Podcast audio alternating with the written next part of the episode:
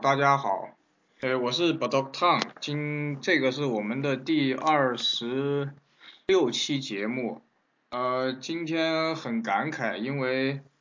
呃，十一年前乔丹只去了北京，然后当时他没有参加什么有转播的一些活动，所以十一年前那个时候网络也不发达，嗯。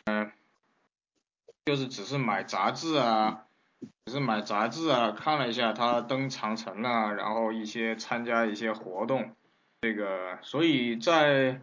今天，今天其实我很感触的就是，当乔丹在第二节出现，跟尤因一起出现的时候，他的身材依旧保持的非常好。呃，他的眼神当中还是当年公牛队三连冠的那个眼神，呃，就是很多年轻人，他包括小林吧，他就是就是他没有经历过我们那个那个年代，可能等到科比 科比或者詹姆斯退役的时候，呃，他们才会有那个感触，嗯，年以后。呃，我今天才知道那个苏群说的嘛，他说乔丹现在已经是黄蜂的大老板了，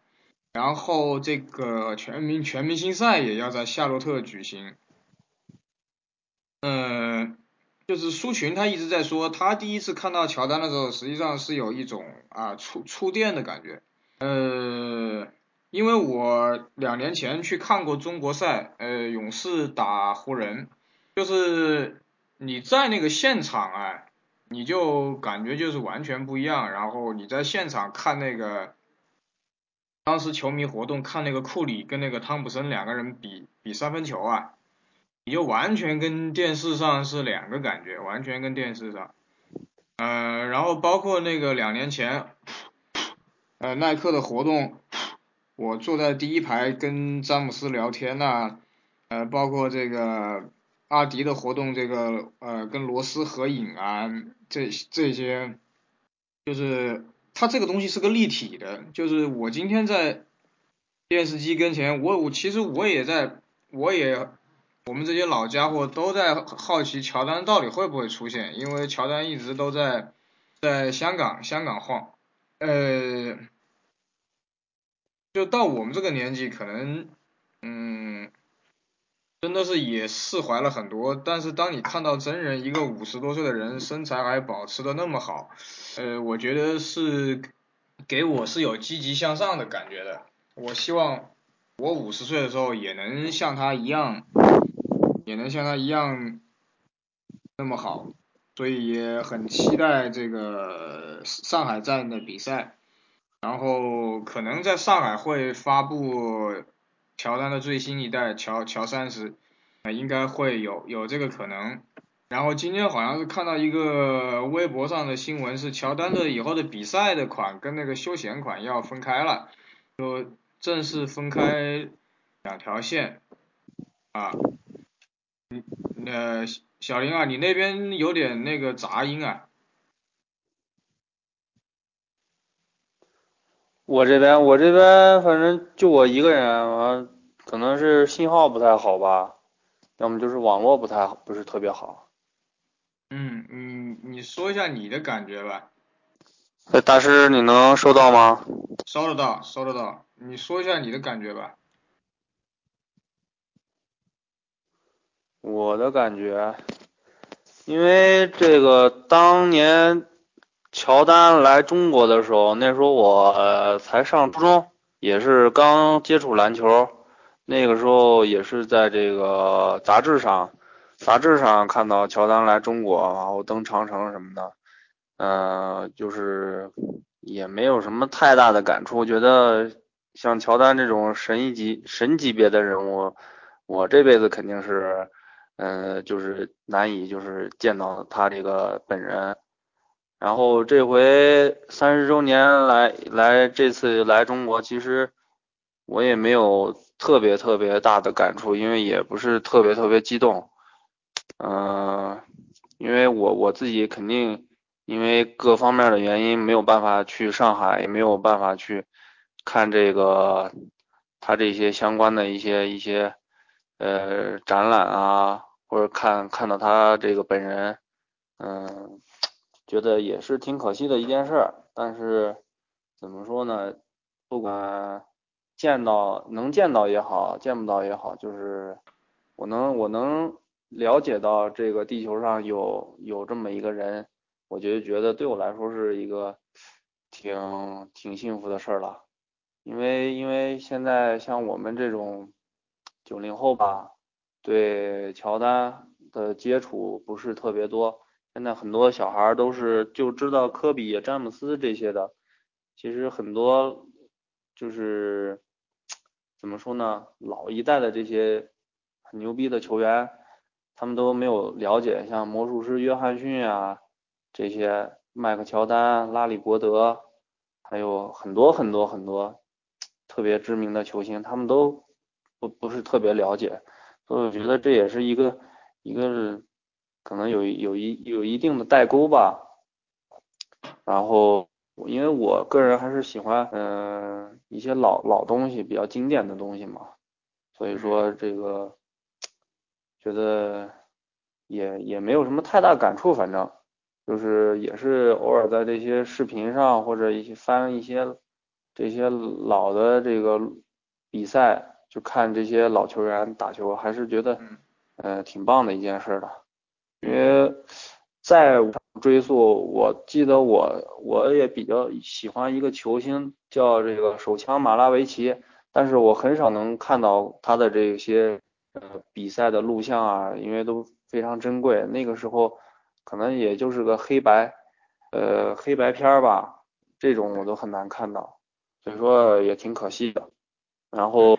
这回就像大师所说的，像确实非常好。然后，因为之前我看过他很多这个，包括这个乔乔十一这个低帮这个复刻的时候，他本人也有穿过，嗯，他这个小腿非常细。然后还有一个视频，就是他穿一个乔一的低帮，跟这个街头的一些打这种街球，然后看还是他这个穿这种低帮款特别帅。所以说，不管以后，呃，随着我年纪的增长，或者如果说以后我有小孩了，我也会告诉他这个，给他讲篮球，然后给他讲这个迈克乔丹的这些历史，然后就把乔丹的故事传承下去就可以了。这就是我今天怎么说呢？乔丹对我的感受吧，因为我的父亲是特别喜欢乔丹。那你问了你爸没？他今天看了比赛没？他也很少看嘛，因为他比较忙，他到现在还还，因为我爸是老师嘛，还经常上课什么的，可能也没有时间看吧。基本都是看一些呃回放啊、回播这样的。对，就是呃今天就讲一些历历史故事吧，就是。就实际上那个有个作者，那个那个张公子嘛，叫张伟佳还是张家伟那个人，他那篇文章写得好。他说实际上包括那个美国的有个朋友啊，他爸也是看篮球，他他也是他爸看，他就跟他说，他爸就跟他说，实际上乔丹的前几代在乔丹没有夺冠之前，实际上是卖的很一般的，就只是说詹姆呃就只是说乔丹就是一个怪物，当年就跟詹姆斯跟科比就是一个怪物。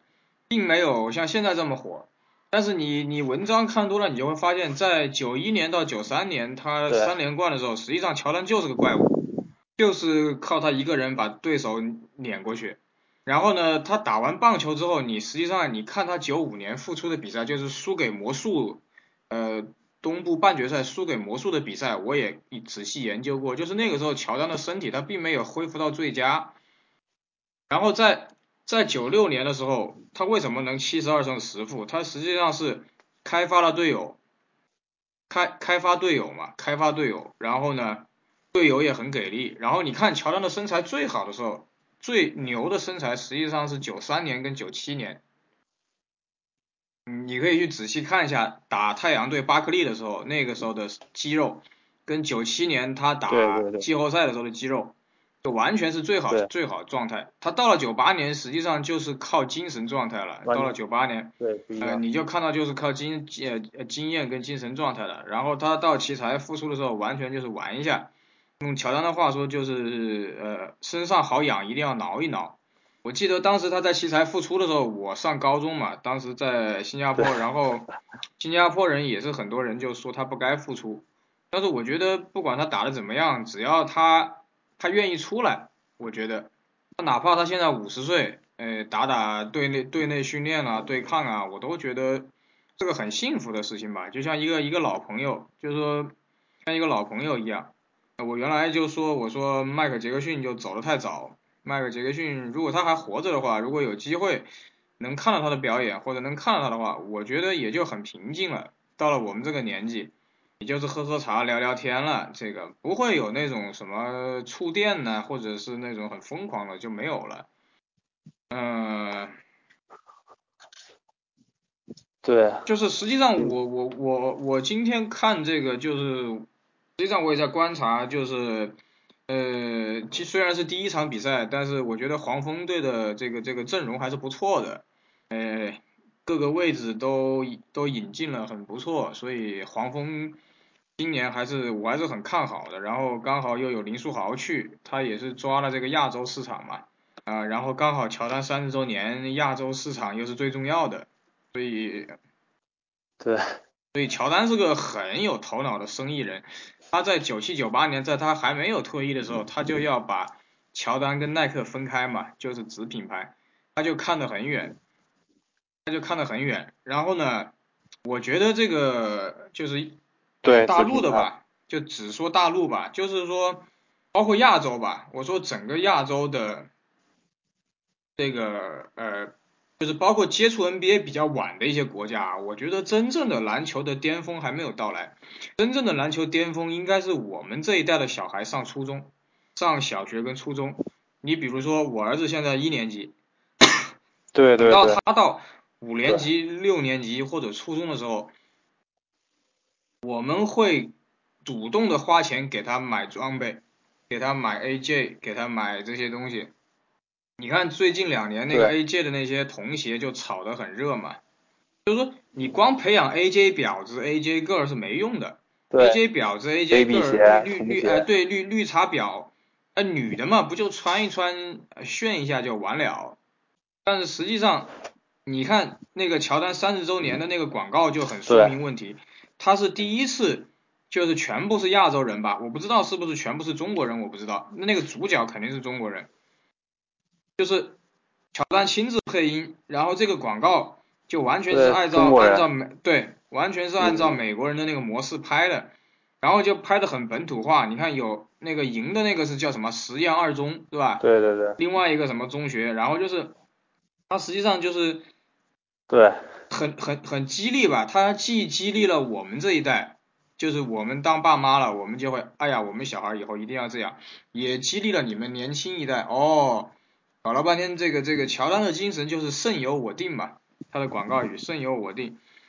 嗯，所以这个就是乔丹比科比跟詹姆斯要对要要要聪明的地方，他的那个眼神，包括我前几天晚上。对我前几天晚上其实也，呃，也是挺遗憾的，我们那个时候没有高清。我唯一的几个高清的比赛，就是一个是零三年的全明星赛，乔丹最后一年的那个是有个呃日本版的，就是有日本人解说的一个高清。再就是偶尔买了那个那个蓝光碟，里面有他那个九五年呃九七年病倒那一场，然后九六年最后一场。然后九三年打太阳那场，呃，还算比较高高清的，所以所以也是比较遗憾，没有什么高清的东西。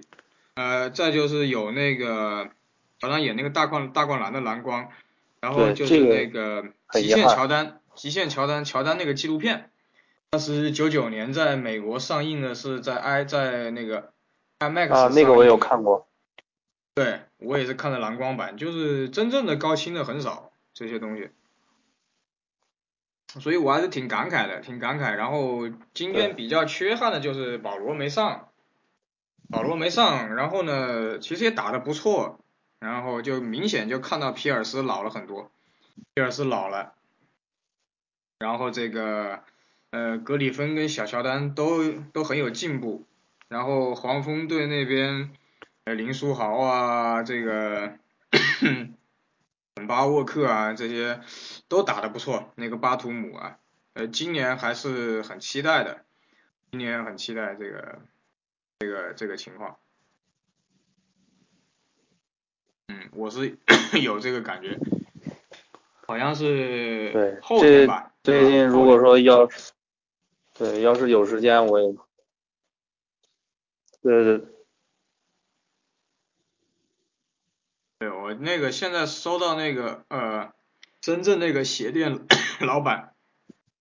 他去现场看了。在那个看台不是很远，他给我发了一张那个他拍的乔丹的照片，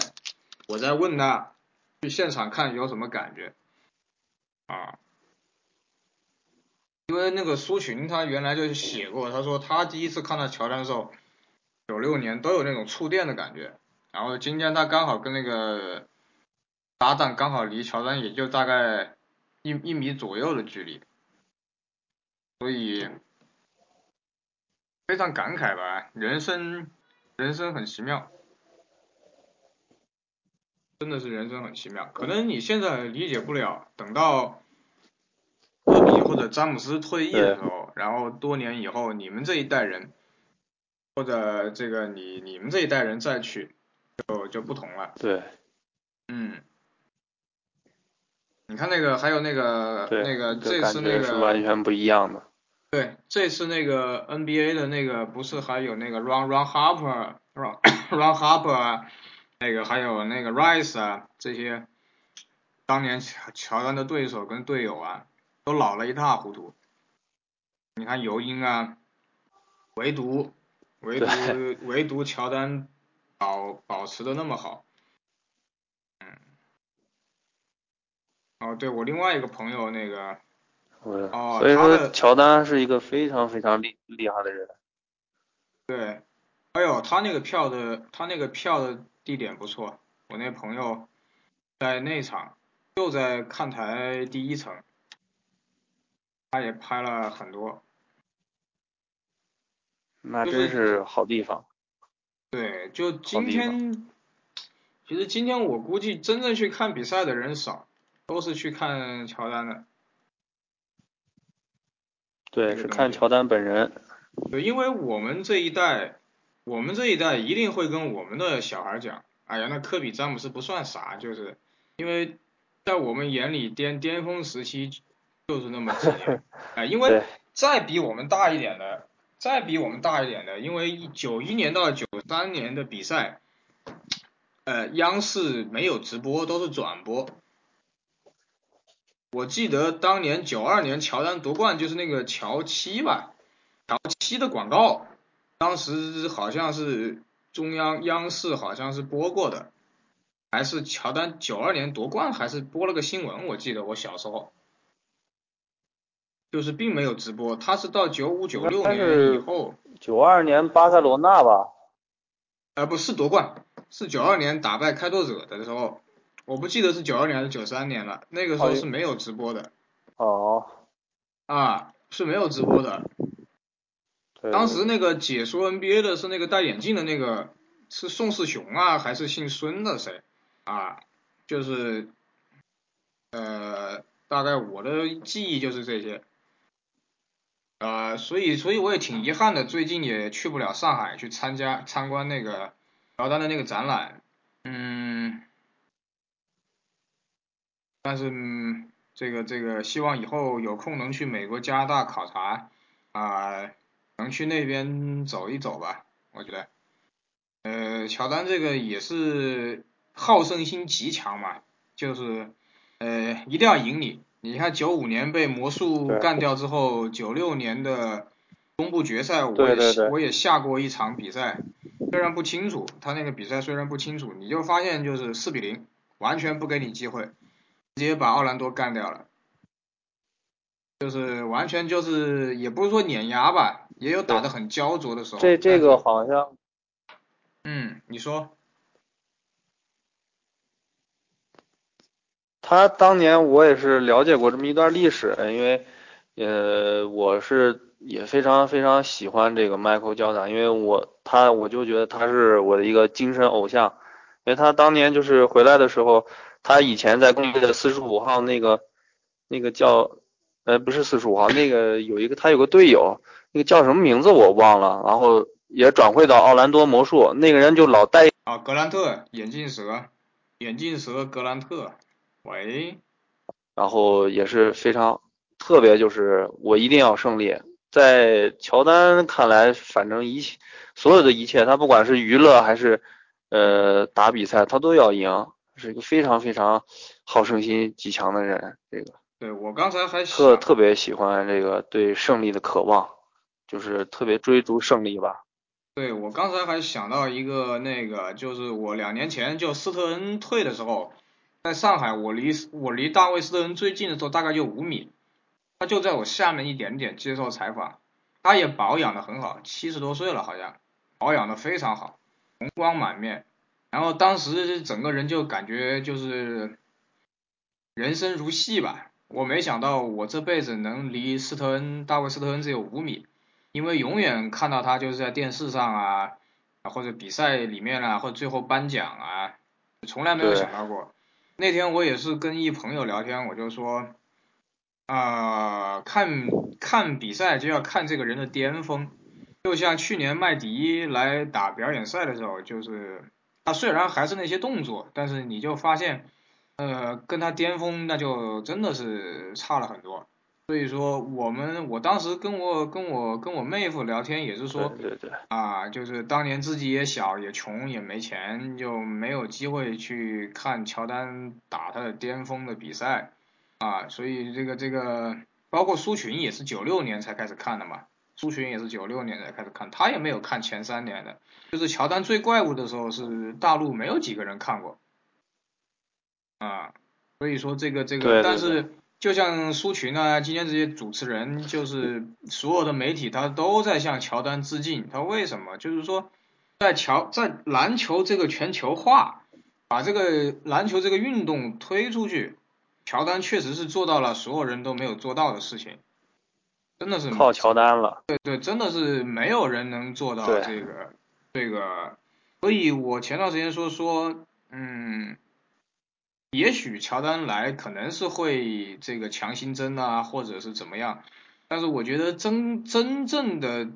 巅峰市场还没来，也不说巅峰嘛，就是说理性的大范围大范围消费的市场，应该是在我们八零后这一代的小孩身上，大概还有个呃五年，对对对，五年五年以后，大概五年以后。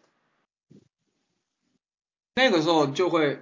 就会跟美国市场一样了，就是差不多。我们这批真正懂懂篮球、懂鞋的家长会在场边看着我们自己的小孩去打比赛，而不是现在是我们的爸妈是完全不懂，只知道鞋很贵。然后九零后、九五后这一批的爸妈就是也不懂，但是他有钱，他有钱去买，比我们就好。然后到了我们这一代就是对。到了我们这一代，就是真正又懂又会打，然后又有钱，这这就是为什么，呃，黄蜂队会签这个林书豪啊，会开拓亚洲市场啊，会办全明星赛啊，啊，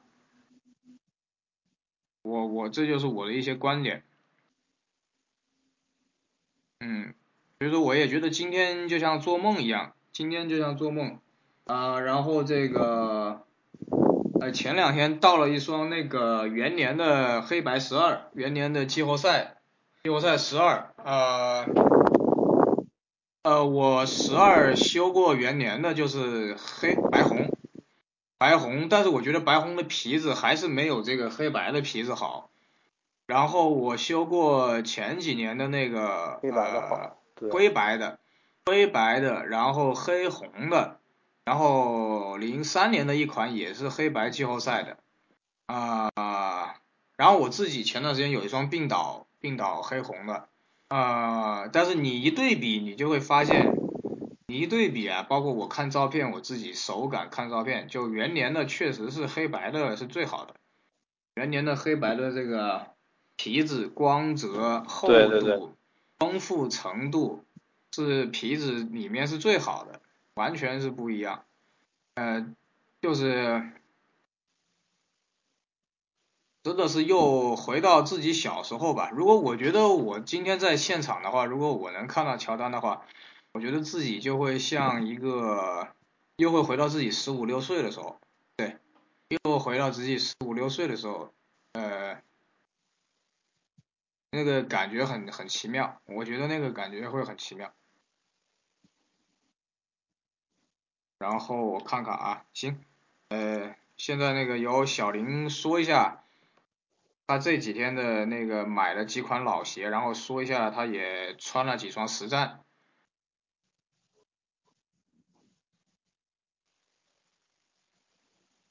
喂，好，然后先说一下斑马吧，然后也是今天，呃，大师你能听得到吗？听得到，很清楚。大师，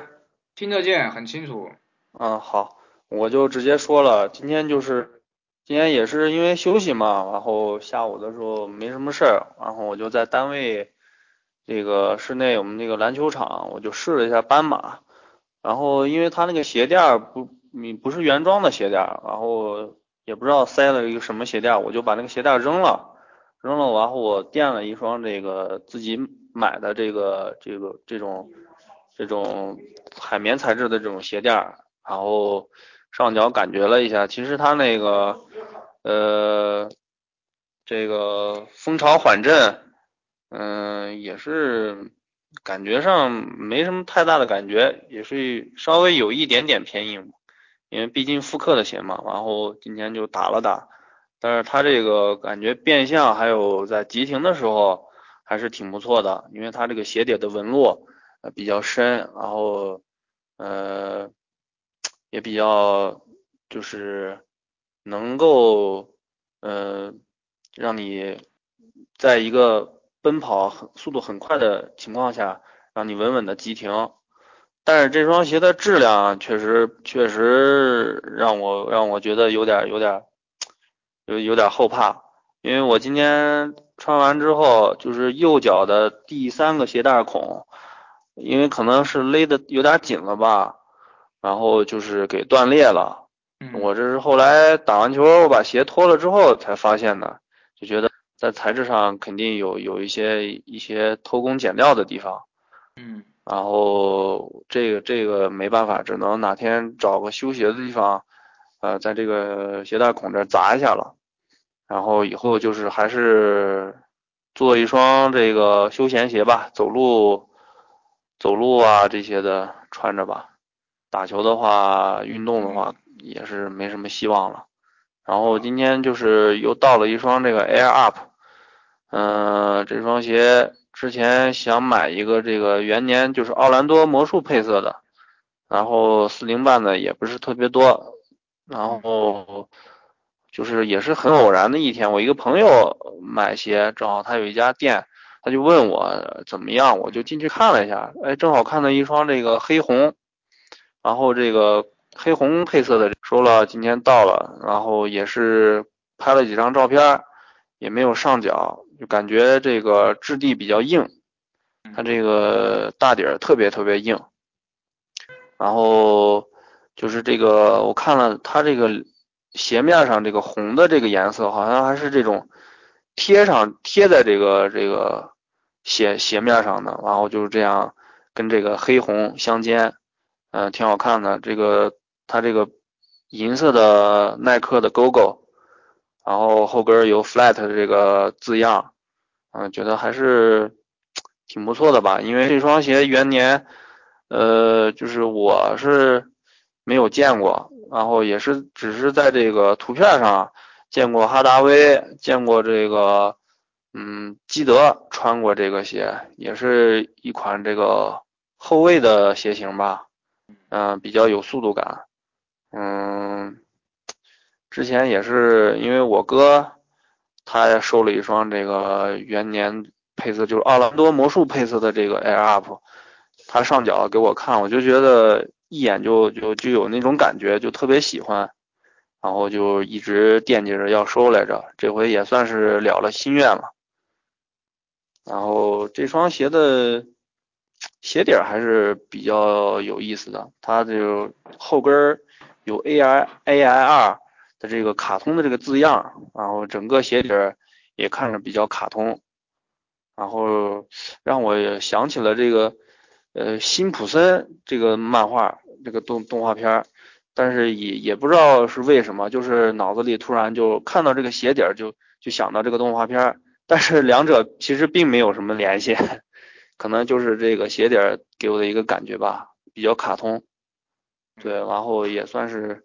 嗯，复古鞋又了了个心愿吧，因为还有很多很多复刻的，像这个加内特啊，还有 Flat 九五这些，我依然还是没有收，还还还是没。听得见吗？喂？喂？喂，喂，喂，大师。哎哎哎，好，我我接着说。大师，我我是不是掉线了呀？哦，我不太清楚，呃，要不，嗯，您说。呃，我接着说吧，那个，就先说斑马吧，斑马这个，因为当年也是有很多人，我们分不清楚橄榄球、棒球跟篮球鞋。呃，锐步还有几款都是类似于橄榄球鞋跟棒球鞋的，也像篮球鞋，很多人分不懂。然后斑马当年有个北京的朋友，就是也把它当篮球鞋穿嘛。但是你从现在的角度看，它那个鞋底是是不适合打篮球的。然后这个你今天出现的这个问题，我分析就是一个可能就是还是做工问题。然后呢，再就是你的打法问题，呃，你毕竟也是打的木头。打木头的话，如果出现这个问题，那么就这两种可能性了，那就是一个是打法，一个是这个质量问题了。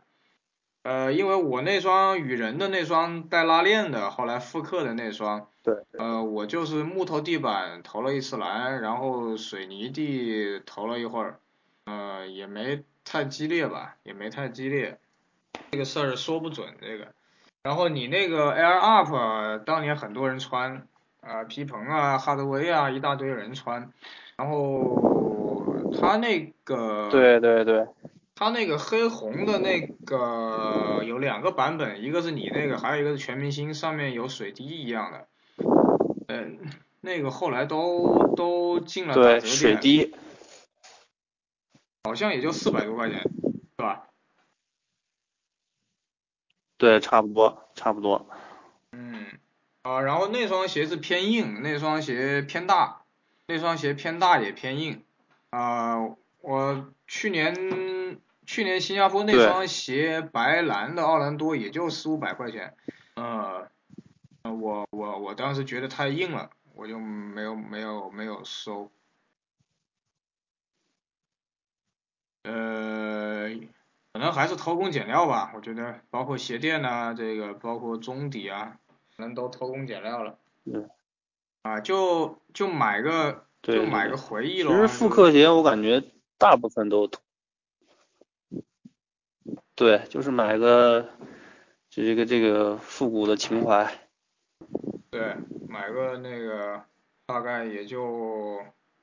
反正就等着那个前两天不是那个有一双鞋你知不知道叫老鹰啊？就是年底跟那个奶奶泡复刻的套装。那鹰眼，鹰眼，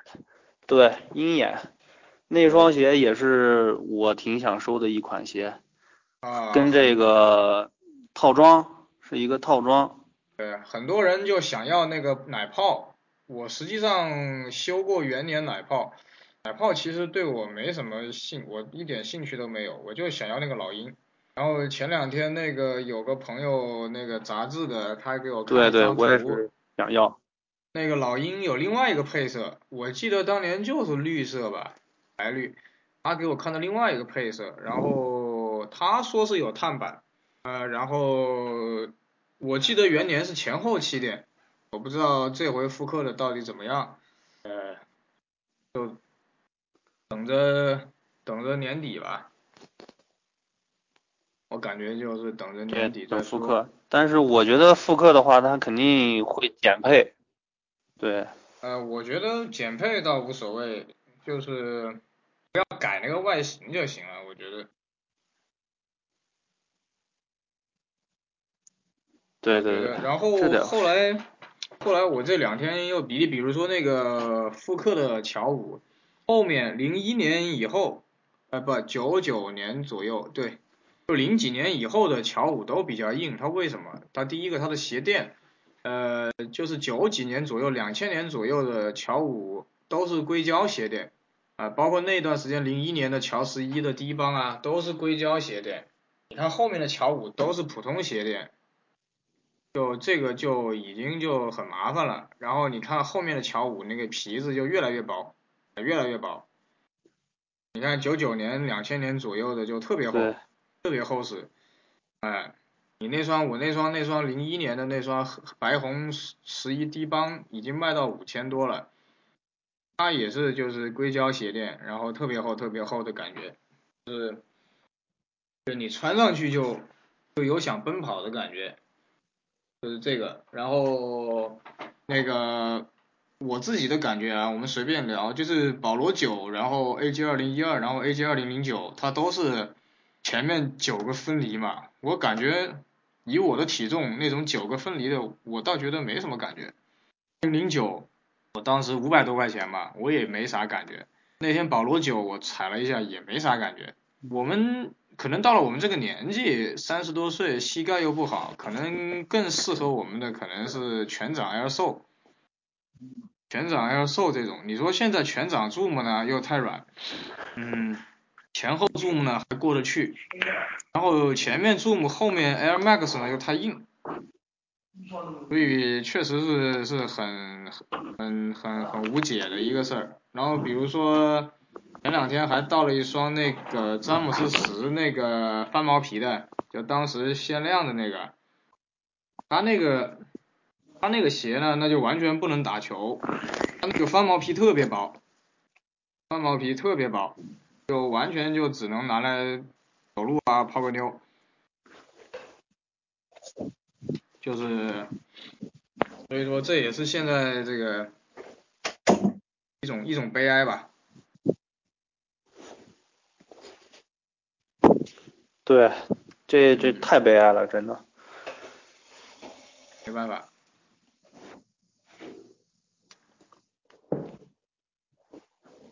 啊，最近。其实，哎呀，现在好多复古鞋，复刻的球。